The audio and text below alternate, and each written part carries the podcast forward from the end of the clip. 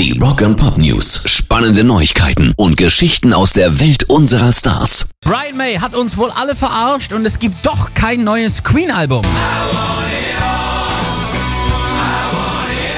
Das sagt zumindest der aktuelle Sänger Adam Lambert. Ich weiß von gar nichts, sagt er.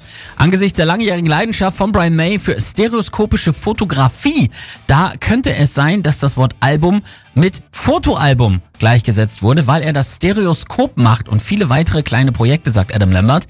Er arbeitet an einer Sache im Weltraum. Ich weiß nicht, was das bedeutet. Ich habe ihn nicht gefragt. Also, da hat der 72-jährige Professor Doktor der Astrologie uns alle schön auf den Social-Media-Kanälen vorgeführt. Rock and Pop News. Die Toten Hosen, aber die machen was Neues, nämlich ein neues Akustikalbum.